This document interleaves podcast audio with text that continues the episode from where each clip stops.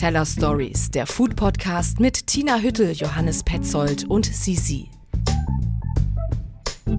Willkommen zu den Teller Stories und zwar ist das Episode 18, wie immer mit äh, Johannes und mit Tina. Ich habe mich zuerst genannt, aber nur um dich begrüßen zu können. Hallo Tina. Lieber Johannes, vorletzte Ausgabe in diesem Jahr. Es ist Weihnachtszeit. Jawohl, und du hast uns schon mal einen Weihnachtssong mitgebracht. Ben and Jerry's all I need, more than you could ever eat. Make my wish come true.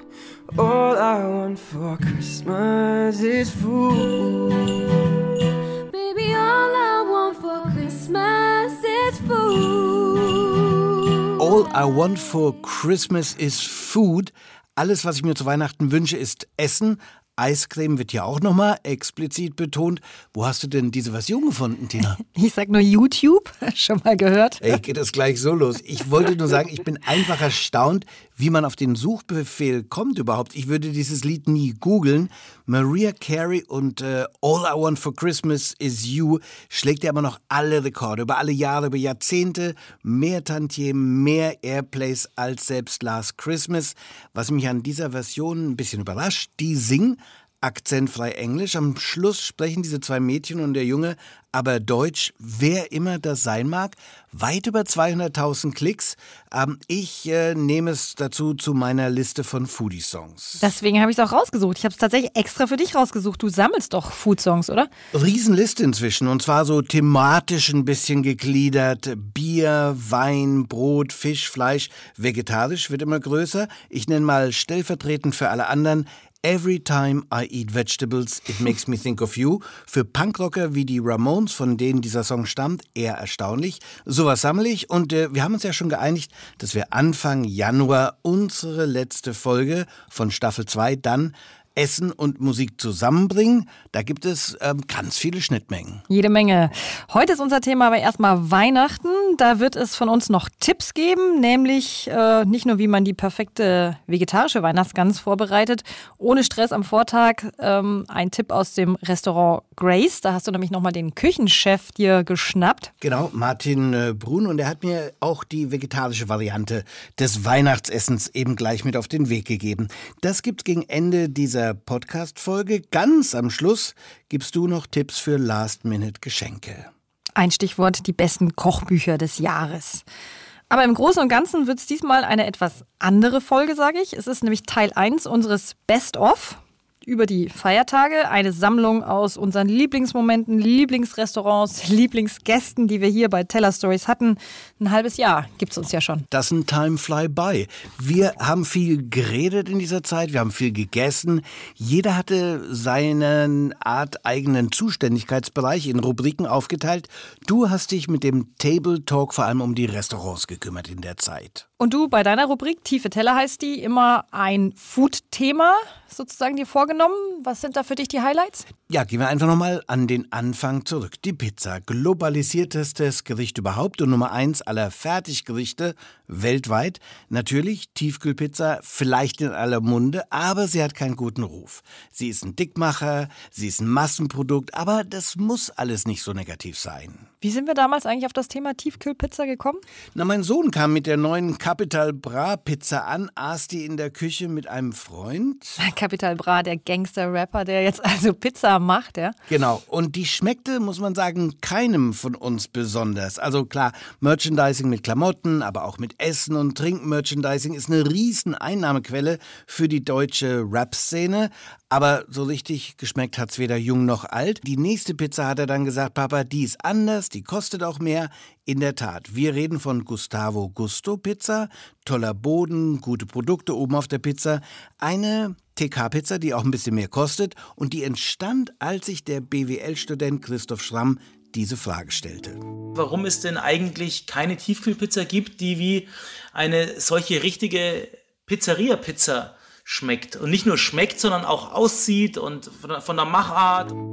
Die Frage hat Christoph Schramm inzwischen beantwortet. Mit seiner eigenen Pizzamarke Gustavo Gusto bekommst du heute überall. Erstes Geheimnis habe ich damals gelernt, mehr Zeit für den Teig nehmen, frische Produkte, dann schmeckt die nicht wie die Massenanbieter, die wir hier nicht nennen wollen, aber die ja jeder kennt. Heute ist das so, man kennt Gustavo Gusto vor einem halben Jahr. Tina, kanntest du die Gustavo Gusto Pizza aber auch noch nicht, oder? Tatsächlich, ich habe sie wegen dir oder durch deinen Tipp öfter jetzt gegessen. Ich würde sagen, drei Klassen besser als jede Tiefkühlpizza, aber halt trotzdem noch eine Tiefkühlpizza. Es gibt eine andere Tiefkühlpizza, die hochwertiger sein will und die mir noch besser schmeckt, muss ich sagen. Und es gibt diese Tiefkühlpizza sogar hier. Warum in der Ferne schweifen? Ich liebe die Geschichten zu oder hinter den Produkten. Und die Chia-Pizza, um die geht es, die stammt aus einem Familienbetrieb aus Reinickendorf. Der Papa ist Neapolitaner, die Mama Deutsche, zwei Söhne, die den Betrieb schmeißen. Und vor wenigen Wochen wurde jetzt sogar das Richtfest in der neuen Fertigungshalle gefeiert. 900 Quadratmeter groß. Die sind jetzt schon bei 20.000 Pizzen am Tag, aber die Erfolgsgeschichte geht weiter und weiter und weiter. Wenn erstmal Deutschland mit Qualitätstiefkühlpizza von Chia erobert ist, dann wird auch Papas alte Heimat und der Ort überhaupt, wo die Pizza erfunden wurde, mit Chia Pizza beglückt. Wie ist es denn mit Ihrer neapolitanischen äh, Familie? Haben die Ihre Pizza gegessen? Was sagen die denn? Sie sind begeistert. Ja? Sie sind wirklich begeistert. Wir haben, äh, wir sind äh, ja in engen Kontakt mit einigen. Wir haben einen Cousin, der hat äh, eine Vertriebsfirma, der ist schon eigentlich äh, wild darauf, die Pizza auch in Italien zu vertreiben, weil er äh, Nein, Sie fest wollen davon die überzeugt Berliner Chia Pizza in Neapel? Also das ist ja dann Ja. ist ja fast Blasphemie. ist. Ja, aber Das ist der Traum von unserem Vater, die Pizzen in seinem Heimatland zu vertreiben. Ne? Wieder zurückzugehen und die Pizzen dort zu verkaufen. Chia Pizza wie Gustavo Gusto in allen Fleisch, vegan, vegetarischen Varianten gibt's die inzwischen. Das war die Tiefkühlpizza-Geschichte, Episode 1. Wer will, kann das gerne nochmal nachhören. Anfang August war das. Deine erste tiefe Teller-Story scheint echt Ewigkeiten her zu sein. Ja, also äh, inzwischen hat zum Beispiel der Fernsehkoch Christian Lohse, den wir auch schon im Coffee Break hatten, eine Kreation für eine Chia Pizza kreiert, nämlich einen Belag mit äh, Wirsching, Speck und Parmesancreme. Zwei Highlights der Tiefe Teller Rubrik möchte ich jetzt aber auch noch herausheben. Die haben miteinander zu tun. Die sind nämlich total gegensätzlich. Jetzt sprichst du in Rätseln. Ja, also es geht einmal um Gäste, Ungebetene und Willkommene im Restaurant. Das war das eine Thema bei Tiefe Teller. Das andere alleine essen. Das Thema war ja deine Idee, hatte mit äh, Leonardo DiCaprio zu tun, einem Posting, ne? So war das doch. Richtig, Leo hatte es, äh, keine Ahnung, ob er es selber war, aber über Instagram habe ich ähm, einen gut oder besser gesagt ziemlich fertig aussehenden Leonardo DiCaprio beim Nudelessen geschickt bekommen und dazu war das Quote. If you have the power to eat alone at a restaurant, then you can do anything in your life. Wenn du die Kraft hast, im Restaurant alleine essen zu gehen, dann kannst du alles in deinem Leben erreichen. Ja, fand ich schon äh, eine interessante Botschaft, habe aber auch nachgedacht, wie oft ich das wirklich mache. Klar, mittags sitze ich häufiger, aber abends so mehrere Gänge ganz alleine kommt eher selten vor. Ist schon eine Herausforderung. Und bei meiner tiefe Teller-Recherche fand ich dann heraus, es gibt sogar eine Kultur des Alleineessens, die besonders in Japan gepflegt wird und die mir Dagmar Maas vom Laden für japanische Esskultur Nihon Mono an der Potsdamer Straße erklärt hat. Es gibt eine Kultur, die heißt Ohitori-sama. Und das ist so eine Kultur, die sich nicht nur aufs Essen bezieht, sondern eigentlich in alle Aktivitäten, die man mittlerweile alleine macht in Japan und nicht in einer Gruppe. Skifahren, Karaoke, Essen gehen, ins Kino gehen, in eine Bar gehen. Mein Klischeegedanke vermutete sofort eine jahrhundertealte Tradition hinter dieser japanischen Esskultur. Die Antwort ist aber viel einfacher. 35 Prozent der japanischen Haushalte sind eben Single-Haushalte. Tendenz stark steigen. Die japanischen Restaurants, die haben sich eben auf die Alleinesser eingestellt. Ja, irgendwie war das auch eine traurige Geschichte, oder? Da gab es doch, damit der Gast sich nicht alleine fühlt, gab es doch so ein Riesenstofftier in einigen Restaurants, was man so als Gegenüber an den Tisch gesetzt hat. Ähm, Hatte sogar einen Namen. Mumis. Mumis. Genau. Und das sah aus, ich erinnere mich ja auch an die Fotos, so wie so eine Art riesiges Nilpferd und äh, das war entlehnt finnischen Comicwesen. Ein Stofftier als Unterhaltung irgendwie deprimierend. Ja, dabei kann es wirklich eine tolle Sache sein, alleine zu essen, um Zeit mit sich selbst zu verbringen. um das Essen eben bewusster zu genießen zum Beispiel. Ich habe, seit wir das Thema hatten, Gäste immer wieder im Restaurant beobachtet, die alleine da sitzen. In der Koda Bar aß eine Frau alleine. Wir haben überlegt, hat er sie sitzen lassen? Ist sie alleine losgegangen? Ganz bewusst. Ich habe sie aber nicht gefragt, das wäre irgendwie komisch gewesen. Das Ganze, es kommt mir vor, alleine essen zu gehen, so ein bisschen wie eine kleine Mutprobe und wie eine Feier. Man wagt, ich gehe alleine essen, ich gönne mir das, ich gebe dafür vielleicht auch einen Euro mehr aus, aber dann wirklich alles so, damit ich für mich sein kann. Ja, meine Gedanken dazu waren immer, der Gast alleine, der gerät natürlich auch schnell in den Verdacht, ein Tester zu sein. Das habe ich schon erlebt. Das sind wir auch beim Thema verschiedene Gasttypen. Ne, hatten wir eben auch auch, mal gemacht. Und ähm, wie wir eigentlich so, wenn wir da sitzen, auf den anderen, also den Gastronomen oder im Service, wirken. Das ist ja auch erst wenige Folgen her. Ne? Küchenchefs und Gastronomen erzählten Anekdoten aus ihrer Laufbahn über Lieblingsgäste und Arschlochgäste. Für letztere hat äh, Ariel Schiff ein wunderbares Beispiel. Ariel Schiff, Geschäftsführer der Amano Hotelgruppe in Berlin und Deutschland, aus seiner Zeit noch als Azubi. Es gab eine Veranstaltung. Zum Schluss gab es in kleinen Gläsern Weinbrand. Und da war ein unglaublich arroganter Mann. Und er musste sich vor den anderen aufspielen, vor dem Tisch, wo er saß und meinte, Weinbrand, sowas trinke ich nicht und, und ob ich ihn beleidigen möchte. Und dann habe ich mich entschuldigt, bin rausgegangen, habe einen großen Cognac-Schwenker genommen, habe zwei Weinbrandgläser reingebracht, habe ihm genau den Weinbrand, den er nicht haben wollte, in einem wunderschönen Glas zurückgebracht, habe ihn als Cognac präsentiert. Er hat dran gerochen, hat dann getrunken und meinte dann zu allen, seht ihr, das ist was Vernünftiges. Ins Leere laufen zu lassen, das ist ein möglicher Weg, mit dem schwierigen Gast auszukommen. Und dann aber ganz wichtig, auch zurück in der Küche sich mit den Kollegen darüber echt äh, schlapplachen. Das hat nämlich Ariel Schiff damals gemacht. Was ich an der Geschichte äh, gelernt habe und was er auch so gesagt hat, Gastronomie hat einfach verdammt viel auch mit Illusion zu tun. Was man sagen muss, wir haben in dieser Zeit der Teller Stories eine Menge dazugelernt. Und dazu hören wir jetzt erstmal im Coffee Break Björn Swanson, Küchenchef in seinem eigenen Restaurant Feld in Schöneberg. Die Frage, die wir ihm gestellt haben im Coffee Break, wer soll einmal für dich kochen? Die Queen. Wäre ja wirklich mal interessant zu wissen, was würde die Queen, wenn sie müsste, und sie musste wahrscheinlich noch nie kochen, was würde sie zustande bringen? Großartige Antwort. Für mich hat sich dann sofort die weltbewegende Frage gestellt, kann die Queen überhaupt kochen? Und meine Recherche hat ergeben, die Queen hat noch nicht mal den Kochlöffel bisher äh, in die Hand genommen. Sie macht aber immerhin Breakfast, also das Frühstück selbst. Ähm, das hat zumindest der frühere Küchenchef des Buckingham Palace irgendwann mal äh, so in einem Interview gesagt. Und weißt du was? Was sie da Tolles macht beim Frühstück? Sie schüttet sich Kelloggs in eine Schüssel. So viel zu ihren Kochkünsten. Muss man auch erstmal können, oder? Aber ehrlich gesagt, selbst das bezweifle ich. Ich habe The Crown auf Netflix gesehen. Da wurde ihr alles aufs Bett gestellt. So, ich habe dann für weitere Recherche Neil Spencer angerufen, Musikjournalist beim Observer, Astrologe, Foodie und äh, meine persönliche UPK in England, meine Useful Person to Know. Can the Queen cook? Of course not.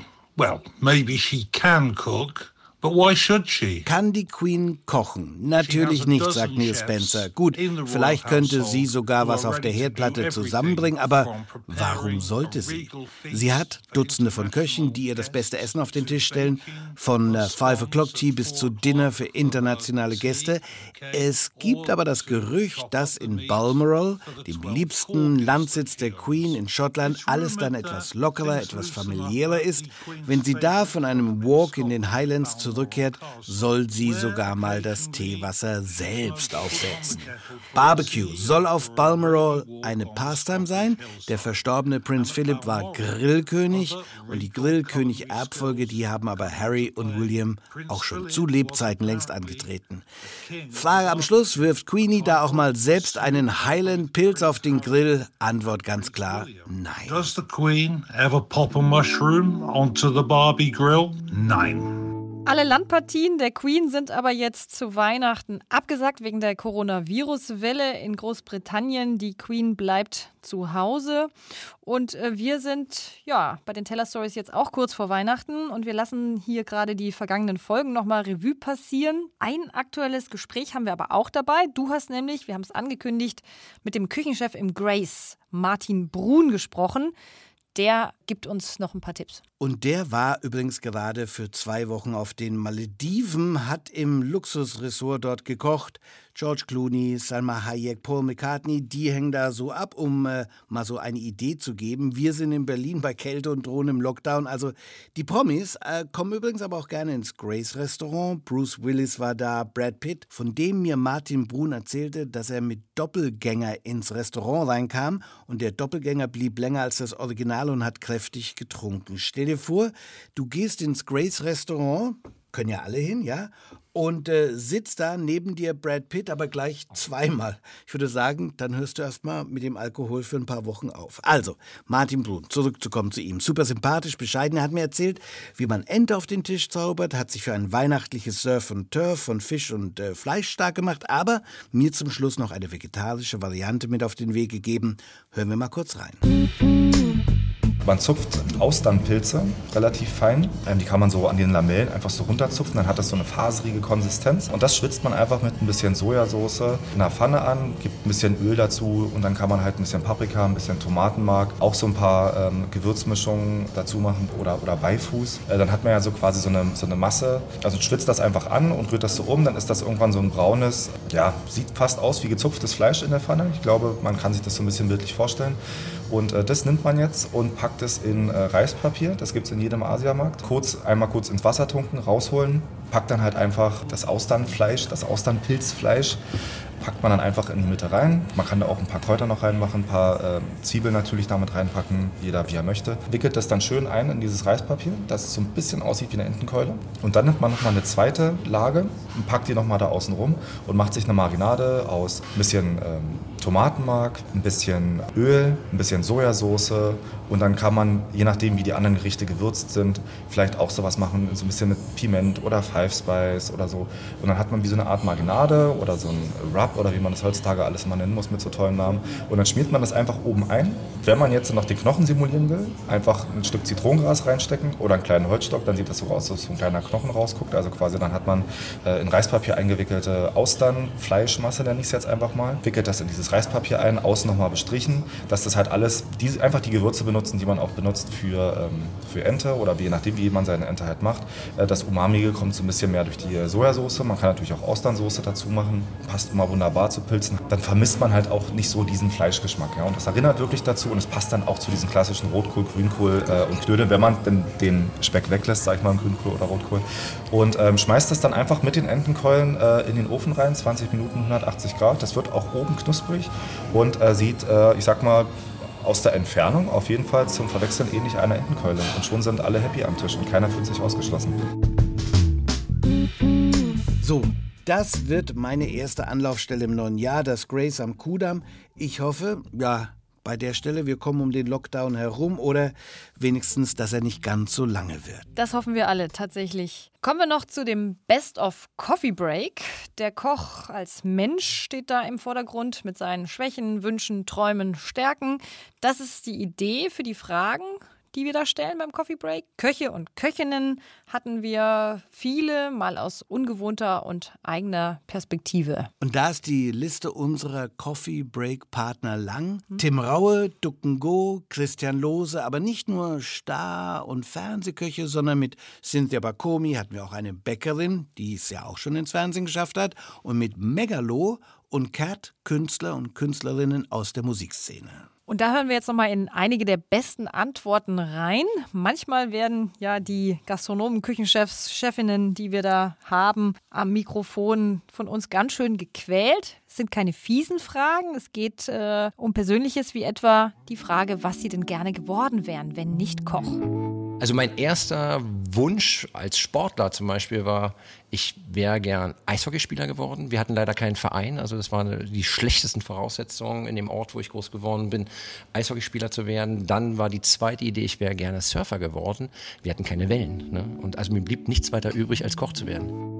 Das war Marco Müller, unser allererster Gast im Coffee Break. Der ist Küchenchef im Rutz, das seit einem guten Jahr einen Stern, einen neuen hat, und zwar den dritten. Das war ja eine Sensation in Berlin. Da hatten ja alle drauf gewartet, wann haben wir endlich einen Drei-Sterne-Laden in der Hauptstadt.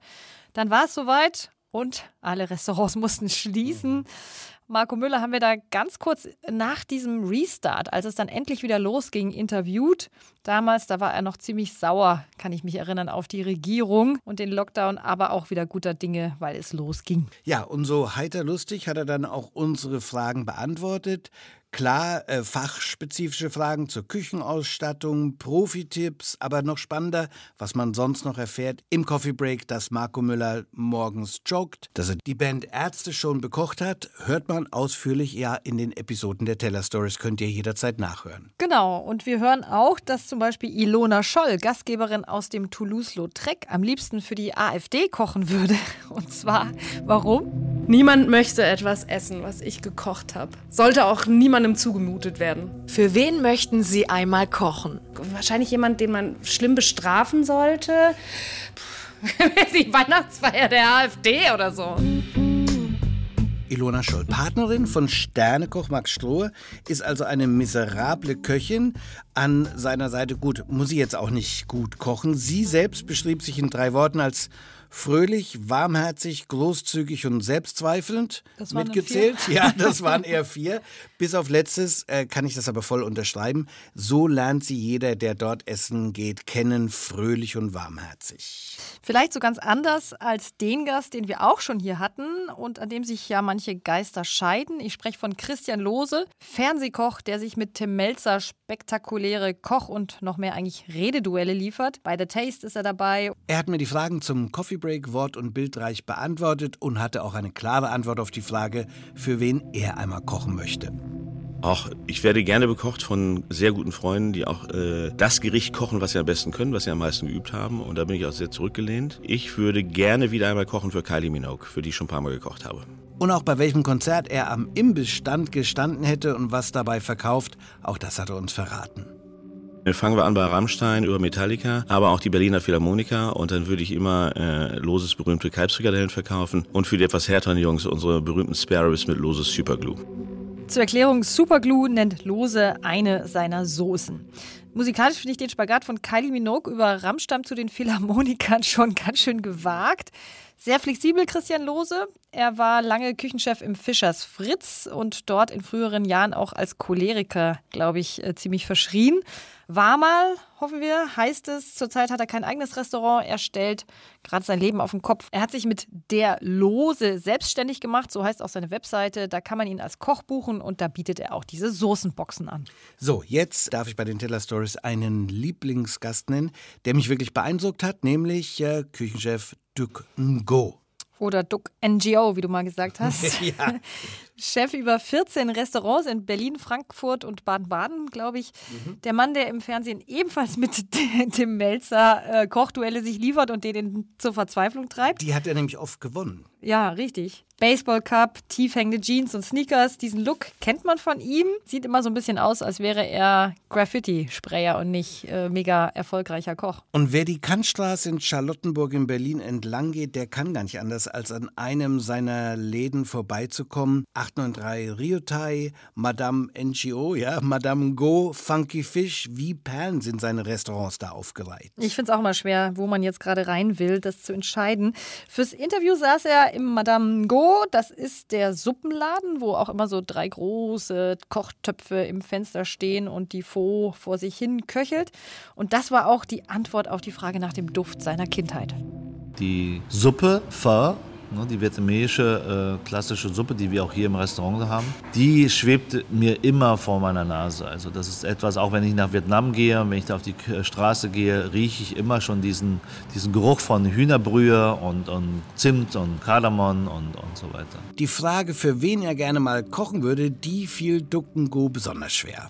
Ich habe schon für so viele gekocht, von Michael Jordan bis Sharon Stone, Mick Jagger, äh, Keanu Reeves und Brad Pitt, Angelina, Tom Hanks, äh, Justin Bieber, äh, Keanu West, ähm, alles war schon dabei. David Lynch. Aber wer fehlt denn mir noch? Irgendwie, die ich richtig mag oder so. Das sind immer so blöde Fragen. Ne? In dem Moment will man ja keinen ver verärgern. Ne? Ich glaube, ich würde mich mal gerne mit dem Dalai Lama unterhalten und für ihn kochen.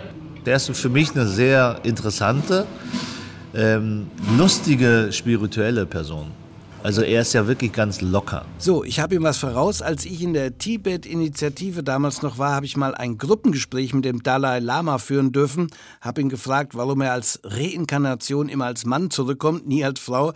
Haben mich alle so ein bisschen böse angeschaut, aber er fand die Frage interessant. Wie cool. Ich sitze also jetzt mit dem Mann, der schon mit dem Dalai Lama gesprochen hat, in einem Studio. Bin total geehrt.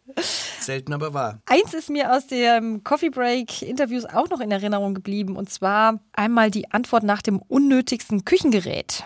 Da hat er nämlich gesagt, äh, das ist ein Konvektomat, also dieser Heißluftofen, der so in Großküchen und im Catering immer zum Auftauen und Erhitzen angeschmissen wird. Aber noch viel wichtiger fand ich seine Antwort auf, äh, was er in der Küche auf keinen Fall verzichten kann. In meiner Küche muss es immer ein, ein sehr scharfes Messer sein. Es muss immer sehr sauber sein. Und das ist so die Essenz meiner, meiner Art zu kochen. Und damit sind wir beim letzten Thema für heute direkt angekommen. Messer bzw. Geschenke, denn Duckengo hat völlig recht. Ein scharfes Messer ist verdammt wichtig. Ich vermisse es auch immer in meiner Küche und aus irgendeinem doofen Grund darf man ein Messer nicht verschenken. Das bringt angeblich Unglück. Das bringt Unglück? Ja, ich habe das noch nie gehört. Was, was heißt denn das? Ja, angeblich zerschneidet es die gute Beziehung, die Freundschaft, habe ich irgendwo gelesen. Deswegen darf man es nicht verschenken. Deswegen habe ich keine guten Messer. Aber Stichwort Messerschleifer. Du hast nämlich einen fantastischen Messerschleifer ausgegraben, zu dem auch viele Profiköche und Köchinnen in Berlin ihre Messer bringen. Nämlich bei der Firma Holdorf in Lichtenberg, ein Familienbetrieb. Und der Sohn Jan Holdorf, der hat mir erklärt, wie gutes Messerschleifen wirklich geht. Und es wird von der Sache an vier verschiedenen Stellen geschliffen, poliert und von Hand abgezogen. Also es wird alles nach Solinger Dünnschliff geschliffen. Wenn man so ein Messer sich anschaut, ne, dann sieht man ja immer vorne diese Schneide. So ein Messer ist immer beidseitig geschliffen und viele ziehen bloß diese Schneide oder diese Phase nach. Und wir machen halt äh, eins, wir schleifen das Messer richtig nach hinten hin dünn aus und dementsprechend ist das ein Stück weit schärfer und hält sich auch besser diese Schärfe. Ne? Messerschleifen zu verschenken finde ich super. Ich habe drei richtig stumpfe Messer zu Hause. Bei einem ist sogar die Spitze abgebrochen. Würde ich mich total drüber freuen. Wir haben noch ein paar andere Tipps für Verzweifelte, die noch zu Weihnachten oder danach Geschenke brauchen. Ich weiß nicht, wie es dir geht. Ich bekomme sehr gerne Kochbücher. Ich verschenke auch gerne Kochbücher. Trifft sich perfekt. In dieses Jahr saß ich nämlich in der Jury des Deutschen Kochbuchpreises. Das gibt es. Der ist zum zweiten Mal vergeben worden und zwar von Kaisergranat. Mhm. Das ist ein Online-Kochbuchportal, das eben alle Neuerscheinungen an Kochbüchern rezensiert. Und da waren wir, ich glaube, 20 Jurorinnen und Juroren und haben da so die besten Neuerscheinungen auf dem deutschsprachigen Kochbuchmarkt ausgezeichnet, äh, gesichtet. Und ich habe dir hier mal eine Auswahl mitgebracht von denen, die ich äh, echt irgendwie spannend oder empfehlenswert Aber du fand. siehst, Alles welches ich mir gleich als erstes geschnappt habe, nämlich Elisabeth Patrikiou, Griechenland vegetarisch, weil da meine griechische Passion zusammenkommt mit dem äh, Thema vegetarisch. Eine Reise zu Rezepten und Geschichten meiner Heimat. Hört sich gut an. Ja, das, das Coole an diesem Buch ist, die Autorin und Köchin Elisabeth Patriocchio, die macht da wirklich so eine Reise und zwar in die Küche von 18 Frauen, die ihr ihre Lieblingsgerichte, alles so vegetarisch bodenständige Gerichte zeigen, eben mal griechisch jenseits von Gyros und Souflaki oder was es da sonst immer als Klischee gibt.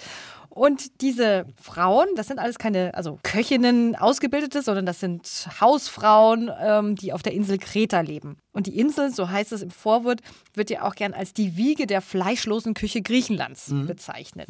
Und da finden sich dann so wunderbare Rezepte wie ein Aubergineneintopf oder Nudeln auf kretische Art, so eine Gemüsesuppe, die so zitronig ist, oder Milchreis mit der Vanillecreme. Man spricht von der kretischen Küche als so eine Diätküche, eine natürliche, mediterrane, wie die Rezepte der Frauen hier eben sind. Das Buch kommt genauso daher, ehrlich, solide, authentisch. Mir, als ich jetzt reingeblättert habe, gefällt besonders, dass äh, das nicht so Hochglanz ist oder optisch alles in Szene gesetzt ist. Das Buch macht richtig Lust auf die griechische Küche und ich würde sagen, so die Idee, sich auf die vegetarische Hausmannskost statt Variation von bekannteren Klassikern zu spezialisieren, coole Idee, super. Hast du noch einen anderen Tipp? Ja, hätte nie gedacht, dass ich das empfehlen würde, weil Grillbücher mich so gar nicht interessieren. Ist ja vielleicht auch eher so eine Männerdomäne, aber auch ein riesen Markt. Muss man unterschätzen. Okay, ich habe dir trotzdem eins mitgebracht. Hier, guck mal. Wintergrillen. Tom Heinzle ist einer der bekanntesten Griller im deutschsprachigen Raum und Vorreiter eben des sogenannten Wintergrillens. Und äh, ja, in diesem Buch zeigt dieser Österreicher eben einfache Rezepte, die aber auf den Winter abgestimmt sind. Grillt man im Winter anders als im Sommer? Na, wenn es nach Tom Heinzle geht, ja. Also das Ergebnis, also was er da äh, sozusagen auf den Grill wirft, das ist irgendwie eine deftigere Küche. Da gibt es zum Beispiel ein Käsefondue aus dem Dutch Oven. Und auch die Zutaten, die sind halt saisonal angepasst. Also da wird Wurzelgemüse, Rotkohl und Co. gegrillt und auch die Gewürzmischungen sind so ein bisschen weihnachtlich heimeliger. Eine coole Idee, dem Grillen diesen Sommergedanken zu nehmen. Also würde ich sagen, ja, mal reingucken. Wenn du herausfinden willst, Truthahnkeule mit Süßkartoffeln und Crunch, hier wirst du über alles informiert. Und zum Schluss aber noch mein Liebling unter den Kochbüchern. Guck mal, kannst Ganz du anschauen. unten hast du das versteckt. Mhm. Stefan Paul, meine grüne japanische Küche, vegetarische Rezepte für jeden Tag. Ja, total ungewöhnlich. Bisher habe ich zumindest mit Japan vor allem immer viele Fisch natürlich Gerichte und Fleisch aber auch äh, verbunden. Und dieses Buch hat für mich so eine ganz neue Welt aufgemacht, nämlich japanische Geschmackslehre, aber vegetarisch. Und auch nicht so ganz streng genommen japanisch. Ich glaube, das ist vielleicht auch das Besondere an dem Buch. Das Buch von Stefan Paul hat mir eben gesagt, ich habe zum Beispiel von dem Die blaue Stunde in meinem Bücherregal. Mich würde interessieren, was macht das äh, Buch nochmal speziell für dich? Na, dass er so kreativ rangeht. Also japanisch streng genommen hat ja eine sehr klare Aromenlehre, aber er äh, ja, macht das so ein bisschen nach dem eigenen Gusto, wandelt er Rezepte ab. Beispiel einen Tomaten-Shiso-Salat oder Spargel. Also weißer Spargel, weiß gar nicht, ob es den in Japan geben würde, aber dann mit einem Miso-Dressing oder so ein Schoko-Seiden-Tofu-Mousse. Also er vereint da ähm, verschiedene Geschmackswelten und das eben vegetarisch. Stefan Paul, meine grüne japanische Küche, vegetarische Rezepte für jeden Tag. Wie hat das eigentlich äh, abgeschnitten bei dieser Jury? Das hat eben die Goldmedaille als bestes Kochbuch 2021 in der Kategorie asiatische Küche gewonnen. Die Kochbuchtipps, die stellen wir auf jeden Fall als Links auch online. Ihr findet uns mit den Podcast Teller Stories sowieso auf allen gängigen Podcast-Kanälen. Und das nächste Mal geht es bei uns weiter mit Teil 2 der Best of von Teller Stories. Und dann haben wir auch nochmal gesammelt alle Tipps, die es bisher gab, von den Profiköchen an die Hobbyköche. Teller Stories, der Food Podcast mit Tina Hüttel, Johannes Petzold und Sisi.